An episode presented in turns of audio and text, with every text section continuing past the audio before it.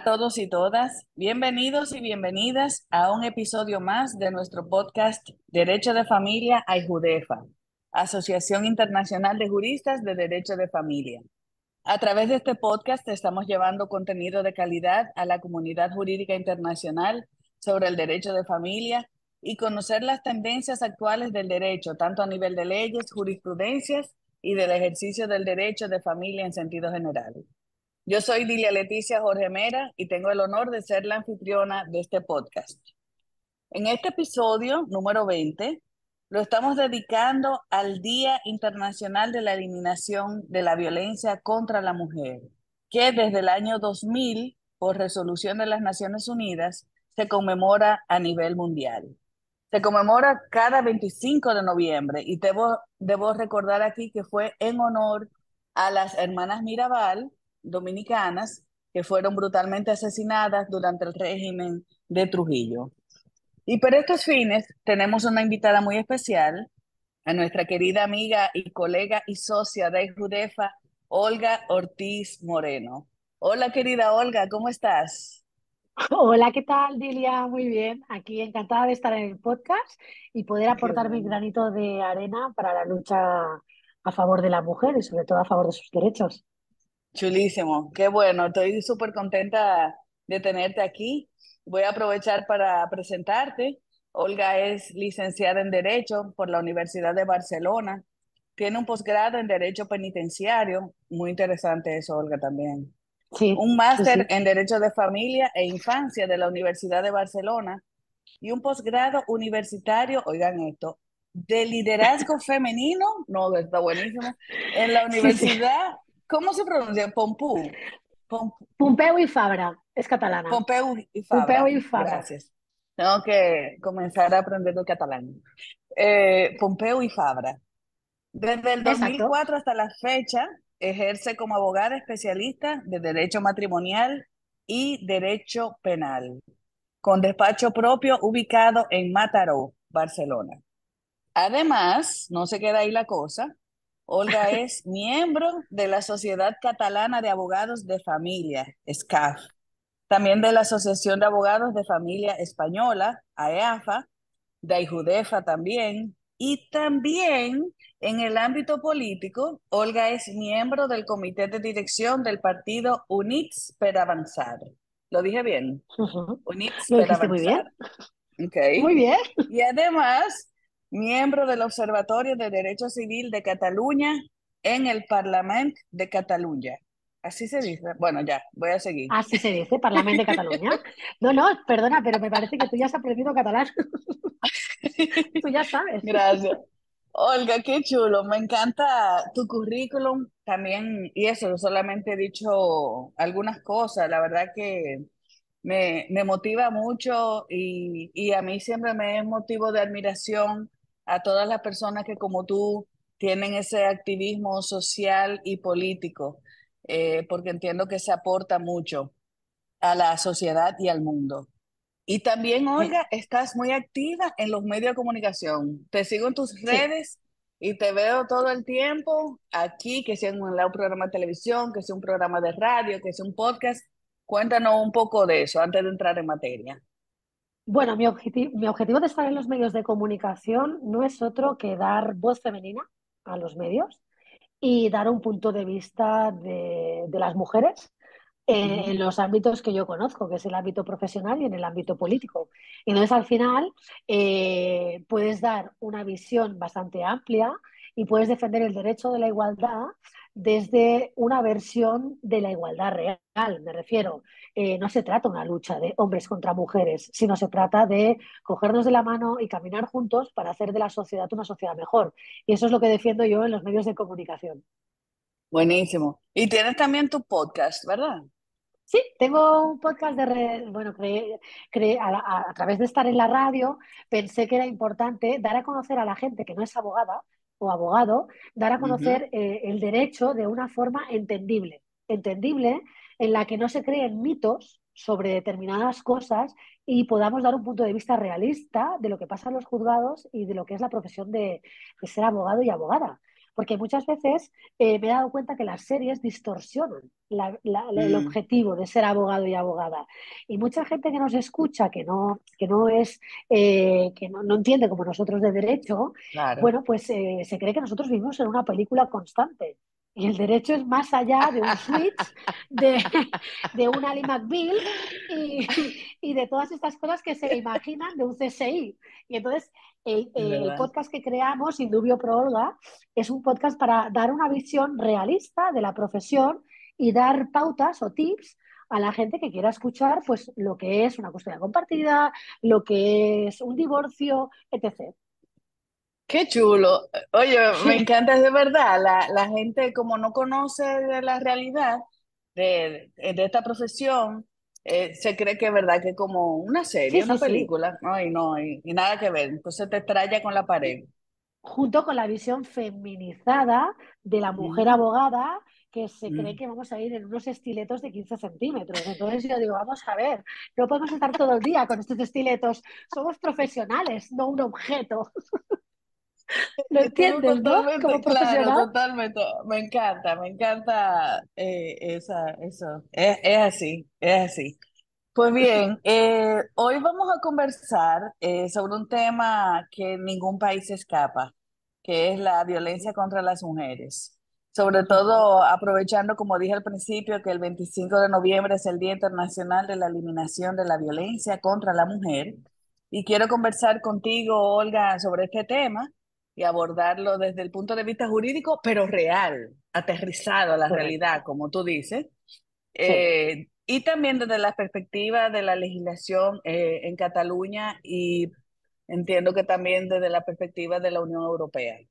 Entonces, nada, eh, Olga, para introducir un poco la, la primera pregunta, cuando hablamos de violencia contra la mujer, casi siempre pensamos en las violencias más conocidas, que es la violencia física, la psicológica, emocional, o también la más brutal, la manifestación más brutal de esta violencia, que es el feminicidio. Yo quisiera que nos comentara sobre estos tipos de violencia, pero también eh, mencionar estas violencias que son menos visibles o menos mencionadas o conocidas, como la violencia económica, la patrimonial, el acoso callejero, el acoso laboral, la violencia vicaria. Entonces, que me comentara un poco de esto y, y desde la perspectiva también de la legislación catalana y europea en sentido en general. Esto es tuyo. Todo mío. Mira, yo he hecho esta introducción desde el punto de vista de abogados y abogadas y también lo he hecho desde el punto de vista de que nos puedan escuchar eh, personas que estén interesadas en conocer eh, de qué va esto de la violencia contra la mujer. Porque eh, realmente eh, podemos dar una visión política que tal vez ha distorsionado este tema o una visión real, que es la que vivimos las abogadas y abogados que llevamos violencia de género. Desde esta visión que llevamos los abogados y abogadas en temas de violencia de género, lo que quiero dar es una visión realista de la violencia en el ámbito de la Unión Europea. Y para eso lo que he hecho es coger un estudio que se ha publicado recientemente de violencia de género contra las mujeres en una encuesta que se ha hecho en la Unión Europea. Y en esta encuesta se ha podido ver que el presente informe abordaba tres cosas. Una, cuestiones relativas al derecho de la dignidad humana, que, tra que, trata el Tratado de la Unión Europea, en el artículo 1. El derecho a la integridad de la persona, que lo trata el artículo 3. Además, el principio de no discriminación, que trata el artículo 21 de este Tratado de la Unión Europea y la Carta de los Derechos Fundamentales.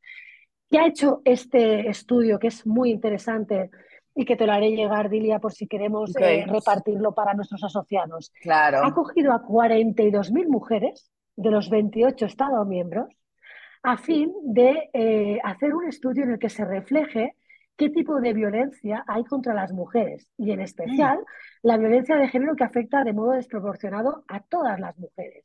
Porque al final, ujú, si hablamos de violencia de género, hablamos de una vulneración de los derechos humanos de la Unión Europea. Es decir, lo bueno es que la Unión Europea ya ha entendido que la violencia contra las mujeres es una violación de los derechos humanos. Eso es dar un paso adelante hacia el reconocer que eh, determinadas eh, violencias que se están produciendo contra la mujer, como la física, la sexual, la psicológica, eh, por su, que, que, realiza su compañero íntimo, es una violencia que se produce contra las mujeres. Por lo tanto, cuando tú en un estudio haces esta encuesta y te das cuenta que el 32%, es decir, una de cada tres mujeres sufre violencia psicológica en el ámbito de la pareja, un 23% además ha manifestado que esa violencia se ha producido con su compañero y, y relaciones familiares, ojo, no pensemos solo en el compañero, pensemos en los hombres que forman parte de nuestras relaciones familiares, que sería la violencia doméstica, y además esa eh, violencia psicológica se ha podido detallar en este informe cómo menospreciar o humillar a una mujer en privado, insistir en saber dónde está de manera que va más allá del simple interés, enfadarse si ella habla con otros hombres, y por lo tanto esto Dilia, de las 42.000 mujeres entrevistadas, se llegó a la conclusión, en este estudio de la Unión Europea, 28 países, ¿eh? Estados miembros, que, una de, cuatro, que uno, una de cada cuatro mujeres ha experimentado estas conductas. Entonces, a mí, ese lema de algunas personas que dicen, esto es cosa de mujeres, no, esto es cosa de humanidad, estos son derechos humanos. Y si tú no tratas bien a una mujer, estás, estás provocando que se vulnere su derecho, su derecho a la intimidad, su derecho a la integridad física.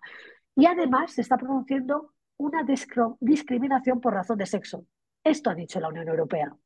Con lo cual, supone realmente que hayamos avanzado en esta lucha. Y, esta, y es una lucha que realmente supone un, un, reconocimiento en que hay actitudes que uh, son violencia. Por ejemplo, en, esta, en, este, en este estudio, que es muy interesante y que os lo pasaré, eh, se preguntaba, para que la gente vaya, vaya sabiendo lo que es la violencia.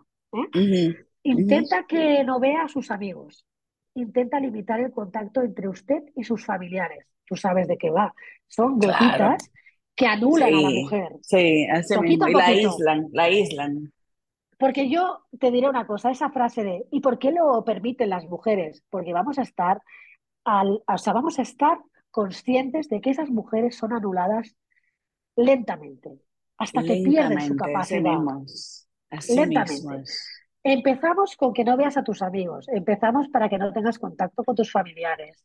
Insisten en saber dónde estás, de qué manera vas más allá del simple interés. O sea, no se trata de que si tu marido te dices, oye, ¿dónde vas? No, es un, un punto más de control. Además, comienzan a dudar de tu fidelidad. Ya creen que todos tus amigos son tus novios o amantes, con lo cual te menosprecian.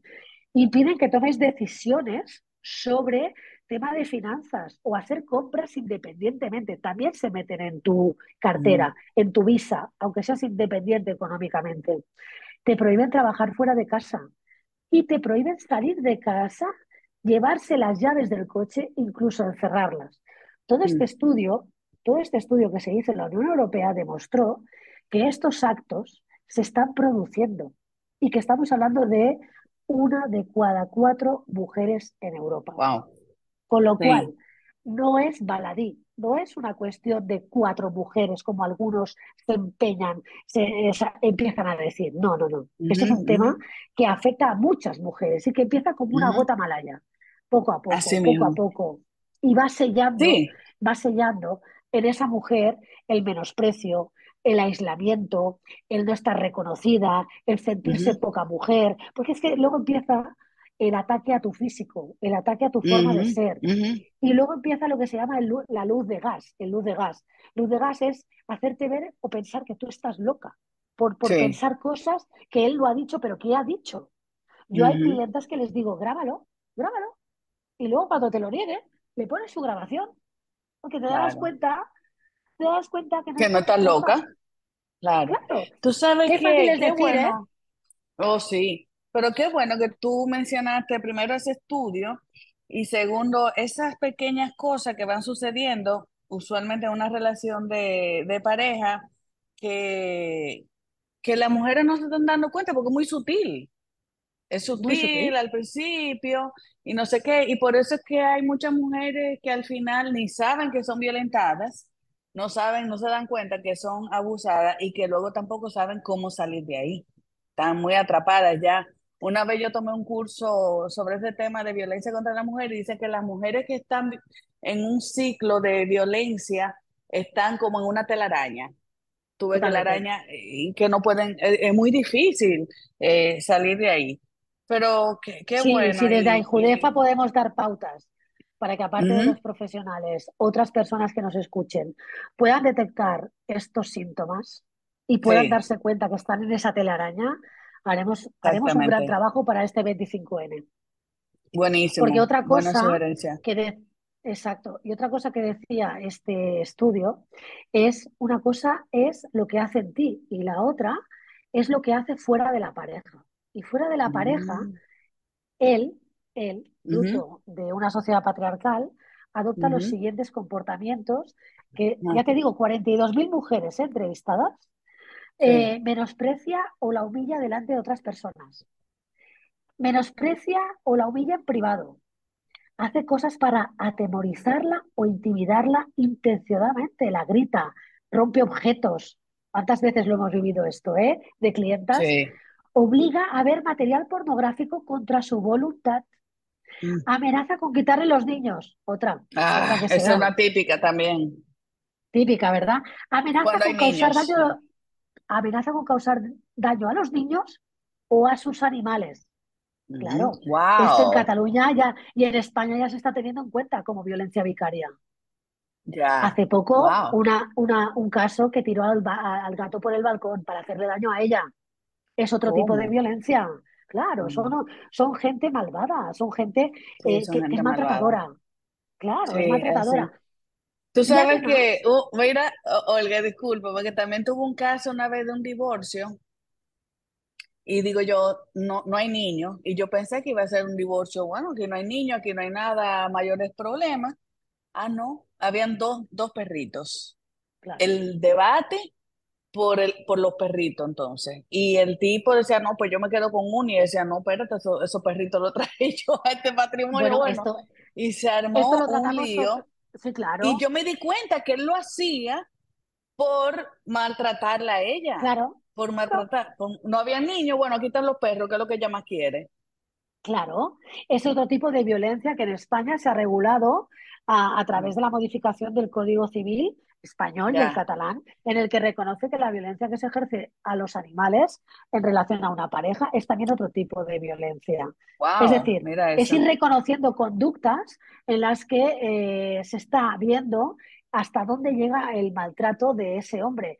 Y he querido ser súper práctica, porque podríamos ser muy jurídicas y empezar a hablar que eh, los estudios dicen que eh, una de cada diez mujeres en la Unión Europea, en este estudio que se ha hecho, ha sido víctima de alguna violencia sexual desde los 15 años de edad. Y una de cada 20 ha sido violada. Una de cada 20 de 42.000 mujeres. ¿eh? Y además, una de cada cinco mujeres ha sido víctima de violencia física y o sexual por parte de su pareja actual. Y además, lo que más me sorprende es que el 14% de esas mujeres comunicaron un incidente más grave de violencia a, a la pareja, a la policía. Es decir, Wow. que los, los mecanismos de un Estado, de cualquier Estado, han de estar preparados para conocer y profesionalizarse sobre estos hechos. Y por lo tanto, Claro. lo que se está pidiendo a todos los estados es que tengan policías especializados. Y si pueden ser mujeres, mejor.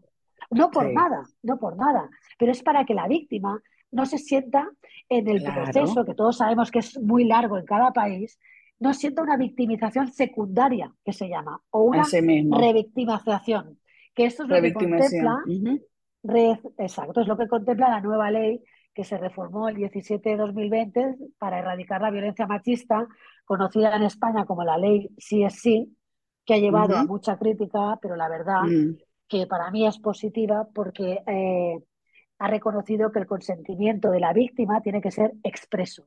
Sí es sí. Entonces, no ha de haber dudas. Qué bien. Qué bueno. Mira, y, y sí, hablando de, de la ley del CSC, pero quería preguntarte también, bueno, ya tú hablaste que esa, que esa ley habla, eh, se refiere al tema del consentimiento que tiene que ser expreso. ¿Cuáles otras violencias están tipificadas en esa ley? Mira, la, ley catalana te la voy, te la voy a, poner como ejemplo, porque el 22 de, el 22 de diciembre del 2020 el Parlamento de Cataluña aprobó una ley donde se definía qué tipos de violencia pueden existir. O sea, nos avanzamos a la ley española, que luego vino la ley española eh, en el 22, ¿vale? La ley catalana dijo que existía violencia machista en los siguientes casos. Violencia física, cualquier acto de fuerza contra el cuerpo de una mujer, ¿vale? Golpes, eh, producirle un daño físico, ¿de acuerdo? Violencia psicológica, de la que he sido la que he detallado más, porque el estudio de la Unión Europea ha detallado y por tanto ya hemos hablado qué tipo de violencia psicológica puede existir. Violencia sexual, aquí se ha modificado el Código Penal español a través de la ley española, ley orgánica del año 22, que es la ley CSI, que es la que dice que entiende agresión cualquier acto no consentido, que ya luego explicaremos. Violencia mm. obstetricia o vulneración de los derechos sexuales. consiste eso es terrible también. consiste en impedir o dificultar el acceso a una información veraz y necesaria para tomar decisiones. Puede afectar en diferentes ámbitos a la salud reproductiva, salud sexual, dificultar a las mujeres en tomar decisiones, en sus prácticas, en sus preferencias sexuales, todo con lo cual también existe este tipo de violencia sexual contra los derechos sexuales, perdón. Violencia económica, esta, esta se da más de lo que creemos, Dilia, tú llevas patrimonial igual que yo. La violencia económica es un hecho, consiste en privar de forma intencionada y no justificada de recursos para el bienestar físico y psicológico de una mujer. Y si procede de sus hijos y, de sus hijas, mediante el impago reiterado de las pensiones de alimentos, mediante obstaculizar la disposición de recursos propios, mediante el no pagar una hipoteca, eh, apropiación ilegítima de los bienes de esa mujer, dejarla sin dinero para que lo necesite. Eso es una violencia económica. Exactamente. Otra violencia, otra violencia que estamos escuchando mucho, y tú, y tú sabes más que yo que se está produciendo porque estás muy al día, que es la violencia digital. La violencia digital es aquellos actos de violencia machista y misoginia que se está dando eh, agravados y amplificados por el uso de las tecnologías y plataformas y redes sociales, correo electrónico. Son, son actos que causan un daño psicológico. Es decir, imagínate que, que, y que dañan la dignidad de una mujer, su reputación, contra su privacidad, la libertad de obrar, cuando pasas vídeos de esa mujer eh, teniendo relaciones íntimas contigo, cuando eh, eh, pasas fotos de esa mujer desnuda, cuántas noticias tenemos hoy en España de chicos que están, claro, que, están utilizando los adolescentes. Sí, terrible, terrible. Es que se está dando demasiado. Y luego está la violencia de segundo orden, que son humillaciones y, persecuciones ejercidas contra las personas que apoyan a la víctima. Mm, violencia de segundo orden. Es decir, a la amiga, al vecino que te apoya. Orden. Claro, a la gente que te está apoyando, también el maltratador va contra ellos. Va contra ellos.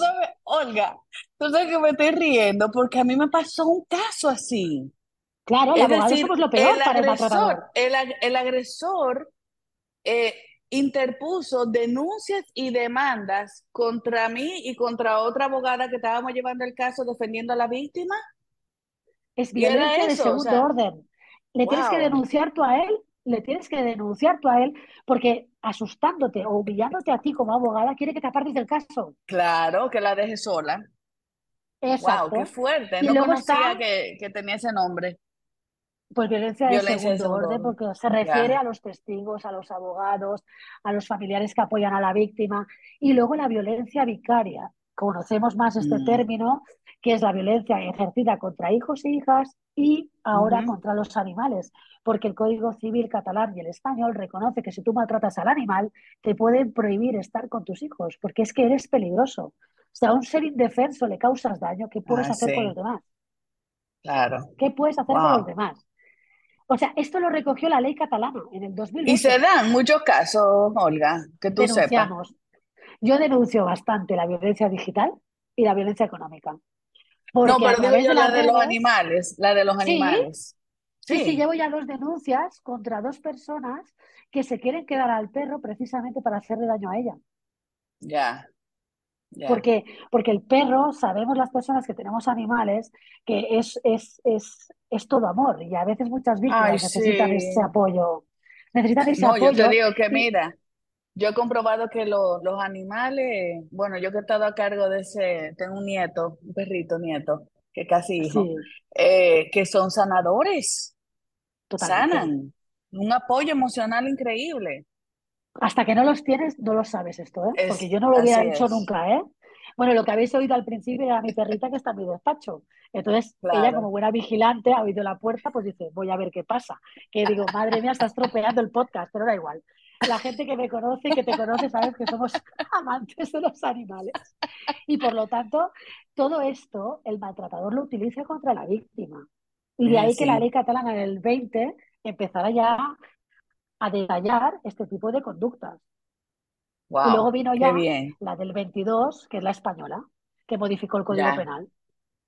Y, y esa ley eh, la española aplica para toda España, para to- es Sí, eh, toda sí, España. para la, Ok. para la gente que no conozca el sistema español que esté ahora diciendo, pero la catalana no es la española, bueno, es que Cataluña, es claro, yo- vamos a explicarlo de una manera que se pueda entender con otros países. Dale, Estados dale. Unidos, Estados Unidos es un estado federal, ¿no? Donde cada estado tiene su ley. Sí, España tiene comunidades autónomas. No llega a ser un estado federal, pero cada comunidad autónoma puede legislar en determinados ámbitos, ¿vale? ok, Pero cuando hay una ley española, la aplicamos toda España. Y en determinados ámbitos donde la Constitución nos reconoce competencias, podemos legislar. Por eso a veces se habla del derecho catalán, el derecho aragonés, el derecho valenciano, pero para que nos entienda la gente, el derecho español, cuando hay una ley orgánica que modifica el Código Penal, se aplica en todo el territorio español. Ok, Es una perfecto. especie aquí Gracias por de batiburro, sí, claro, para conocerlo, porque si no dirán que habla de la ley catalana y la ley española como si, o sea, somos todo uno, pero tenemos especialidades. Ya, qué bien. Eh, quería preguntarte también, Olga, ¿existe algún tribunal especializado para tratar los casos de violencia contra las mujeres? Sí, esto en el año Sí, 2017 España ya adoptó una ley orgánica en la que creó los juzgados de violencia sobre la mujer.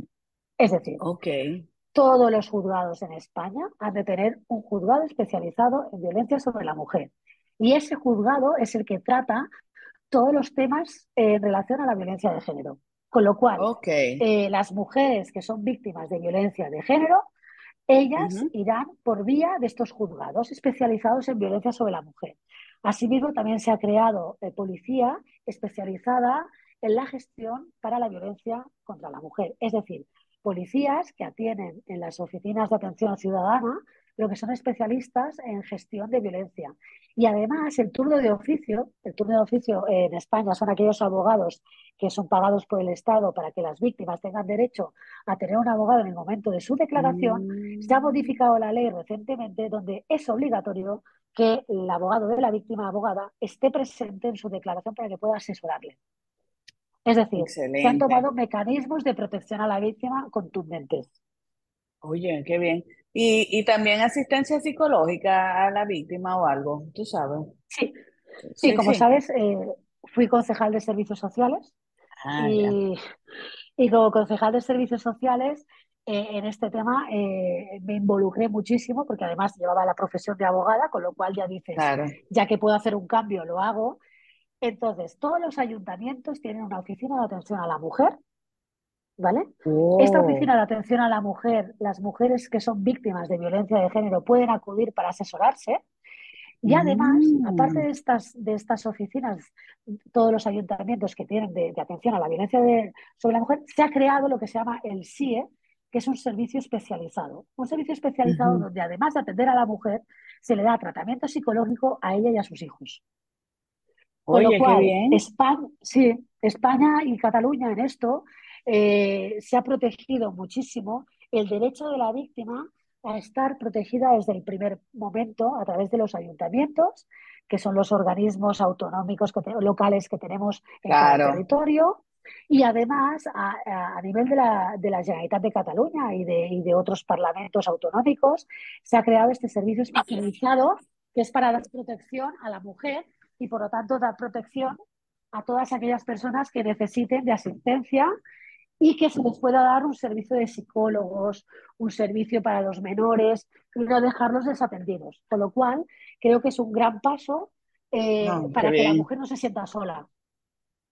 Chulísimo. No, piense que cuando vaya a denunciar no está acompañada.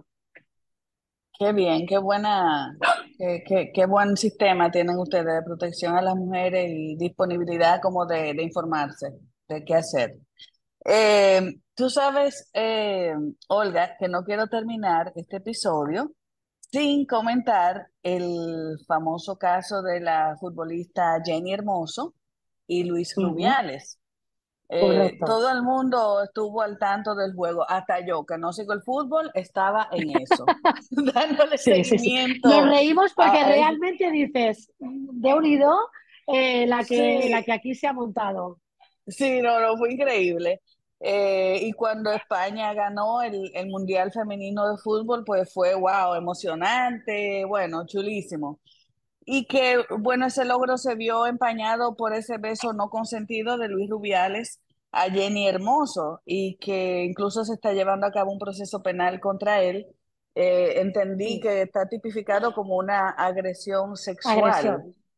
Sí, eh, pero, eh, pero bueno, fue un, fue un momento increíble, o sea, fue una cosa como que tú te quedaste, bueno, yo por lo menos me quedé, ¿qué esto? Este beso, ¿y cómo es? ¿Por qué?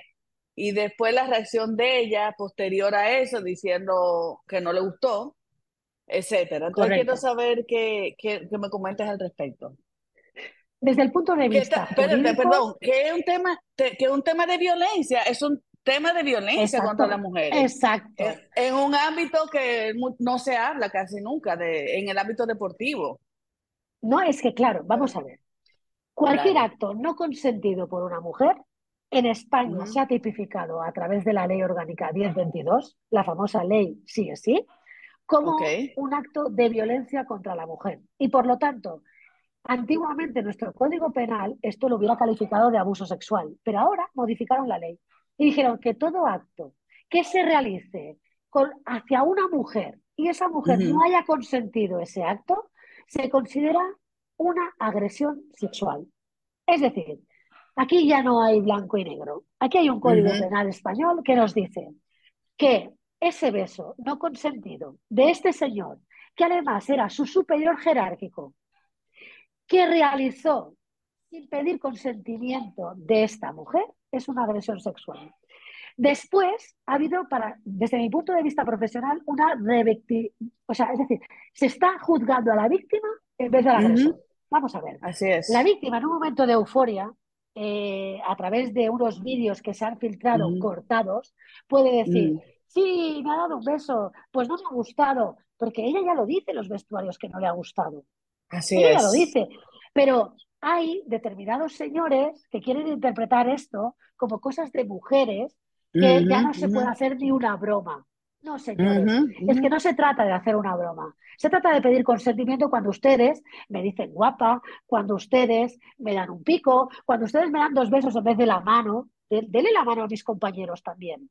Y entonces cuando defendemos esto, Lidia nos dicen que somos unas radicales. No, lo único que quiero es que me traten como otro hombre. ¿Verdad que a otro hombre usted no le va a dar un pico? ¿Verdad que a otro hombre usted no le da dos besos? ¿Verdad que a otro hombre cuando entra por la puerta no le dice, qué guapa, qué guapo estás? ¿Verdad que no se lo dice? Pues vamos a tener un poco de visión y de perspectiva actualizada de que una mujer no es un objeto. Una mujer es un ser humano profesional y que en ese momento era una campeona de España y que se la tenía que tratar con respeto. Esta es mi visión. Habrá gente que no le guste, pero como yo me dedico a esto, lo puedo defender.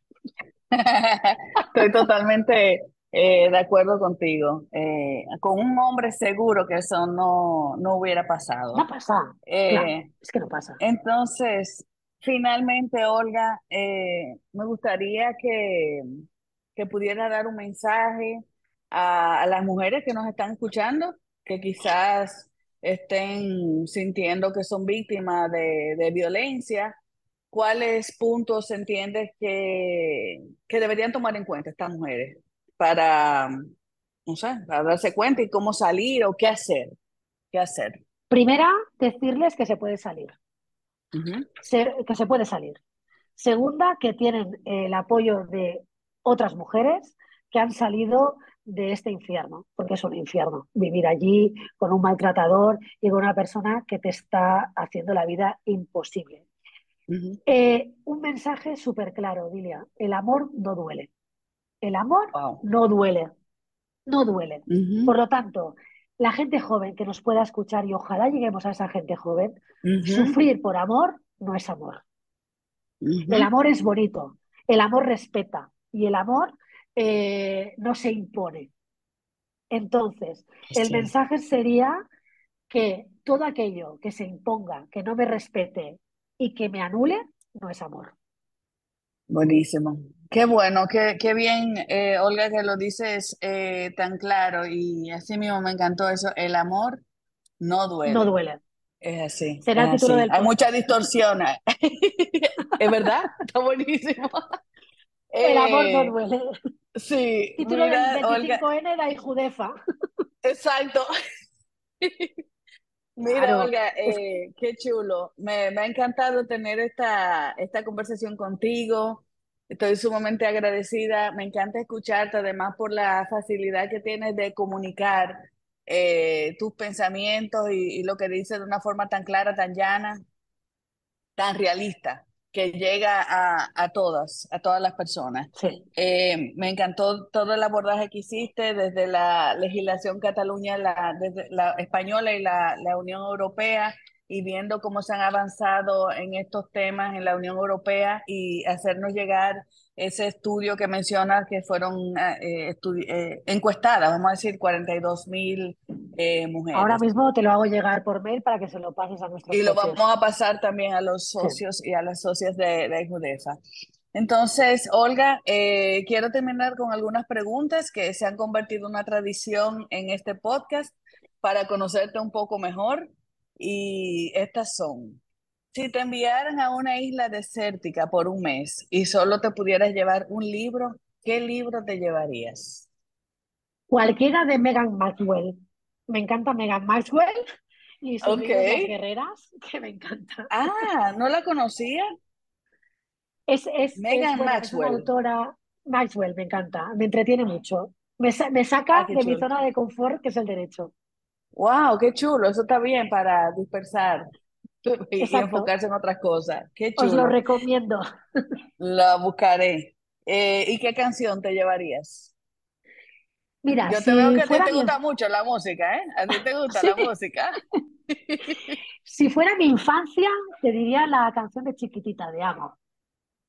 La Ay, Chiquitita de ABBA me encanta, me Sí, encanta. sí, Y si fuera mi, ado- mi adolescencia, sería La Isla Bonita de Madonna. Ah, Me encanta. Te suena cerca, ¿no? sí, claro, chulísimo, me encanta. ¿Y qué bebida te llevarías? Mira, quería ser correcta, pero es que me gusta mucho la cerveza. Entonces, podría ser súper correcta decirte Coca-Cola, pero no, me No, gusta está mucho la bien, dale. Es lo que es Una así. cañita con las amigas y unas risas es el mejor momento. Eso sí es verdad, eso es verdad. Qué chulo. Pues qué bueno, Olga, de verdad que estoy feliz eh, de haberte tenido en este episodio del mes de noviembre. Eh, de nuevo agradecerte tu tiempo. Eh, quería saber que nos compartas dónde podemos encontrarte en tus redes sociales y, y en cuáles, para que te podamos Pues dar mire, seguimiento. pues mira, me podéis encontrar en Instagram, que es Olga Ortiz a- barra baja abogada, y me podéis encontrar en Twitter también como Olga Ormo o RMO, o en LinkedIn como Olga Ortiz. Las tres redes que Ok, utilizamos todos. Perfecto, excelente. Bueno, pues muchas gracias, eh, Olga, de nuevo, y gracias a ustedes, amigos y amigas, por acompañarnos en este episodio y en nuestro podcast de Derecho de Familia y Judefa. Recuerden suscribirse a nuestro podcast y les recordamos nuestras redes sociales en Twitter e Instagram, arroba ayjudefa. Y en LinkedIn estamos como ayjudefa. Y nuestra página web, ayjudefa.com, donde pueden tener información de la asociación en sentido general y cómo ser parte de la misma.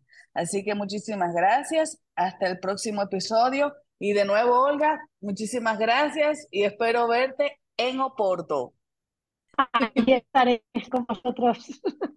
Dale, un abrazo, ¿eh? Un abrazo.